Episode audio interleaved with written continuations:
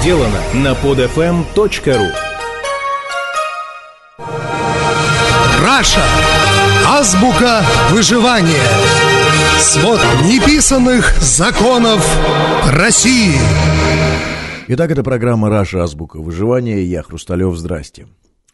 Самое резонансное событие прошлой недели – это, конечно, встреча Путина с представителями творческой интеллигенции, которую почему-то окрестили как встреча Путина с Шевчуком.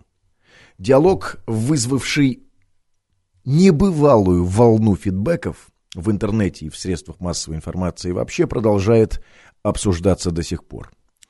Путин хам, Шевчук молодец. Шевчук не потянул, Путин крут. Путин сделал Шевчука. Шевчук разозлил Путина. Путин знает о жизни больше Шевчука. Шевчук не побоялся. Путин не растерялся. Не надо ходить на поклон к власти. Надо ходить и говорить власти правду в глаза. Путин знал, кто такой Шевчук. Путин не знал, кто такой Шевчук. Вот только верхняя часть айсберга большой общественной рефлексии. Что же произошло на самом деле? Мне кажется, это банальная история о том, как команда Путина прощелкала Шевчука. Путинская «Юр-Юр-Юр» — это провокация?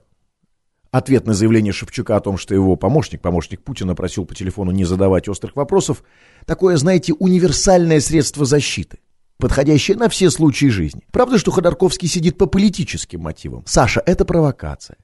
Правда, что бороться с коррупцией в рамках коррупционного режима – это большая агитпропная ложь. Коля – это провокация. Правда, что страну ваши дружбаны-олигархи, Владимир Владимирович, раздербанили по офшорам. Вася, это провокация. Правда, что на телевидении цензура. Петя, это провокация и тому подобное. Совершенно очевидно, и Путину прежде всего, что Шевчуку звонил какой-то черт из его путинской команды, ну, может быть, Песков, может, кто-то еще, и в рамках такой стандартной процедуры обработки клиента перед встречей с громовержцем пытался его закошмарить.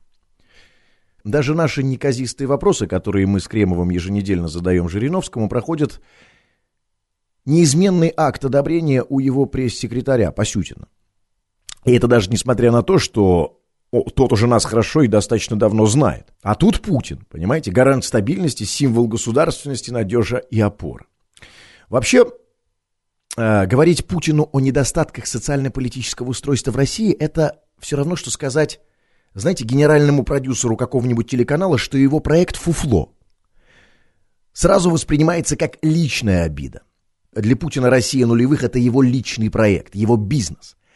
И любая публичная критика режима воспринимается им как попытка обидеть его лично. Ничего другого. Я это все построил сам, а не вам, соплякам, критиканам это хаять. Поэтому говорить о полезности подобных встреч, о том, что они ведут к каким-то там позитивным переменам, на мой взгляд, наивно. Путин первый, кто знает о всех системных проблемах, знает твердо, как и то, что их устранение возможно только с его удалением от власти. Так как он должен был отреагировать на петицию Шевчука? Повеситься? Так что же произошло на этой пресловутой встрече? Конечно, Путин не знал, кто такой Шевчук, может, когда-то слышал, но ни в лицо, ни по имени он его не знает. И здесь я, кстати, совершенно солидарен с Жириновским, который Э, во время нашей последней с ним беседы сказал, что э, Шевчук не настолько масштабно популярен, чтобы Путин э, его запомнил. Он мог вполне его и не знать. Ну, дали Путину какую-то бумажку, там, список присутствующих. Ну, объяснили, кто есть кто и о чем будет речь. Но явно никто не сказал премьеру, что на встрече будет присутствовать оппозиционный парень с неполиткорректными вопросами. Зачем бы тогда ему звонили и просили их не задавать? Путинская команда облажалась, это очевидно. Рассчитывали на то, что Шевчук, э, как и все остальные, после предупреждения пересрется и будет молчать в тряпочку. И его, ничего не подозревая, выпустили в большой эфир. Никому и в голову не могло прийти, конечно, что после той жути, которую нагнали по телефону э, музыканту, там плюс камеры, плюс заведомое низкопоклонство перед барином и так далее и тому подобное, и что после всего этого Шевчук позволит себе лишко. Ошиблись немножко, не рассчитали. Конечно, другое дело, что потом тыква опять превратилась в карету. Все неприятные моменты беседы с помощью ножниц и магии телемонтажа сделались очередным пиар-роликом лидера нации, где Владимир Владимирович снова покоряет телепросторы России героем на белом коне. Это была программа «Раша. Азбука выживания». Я Хрусталев. Пока. Скачать другие выпуски этой программы и оставить комментарии вы можете на podfm.ru.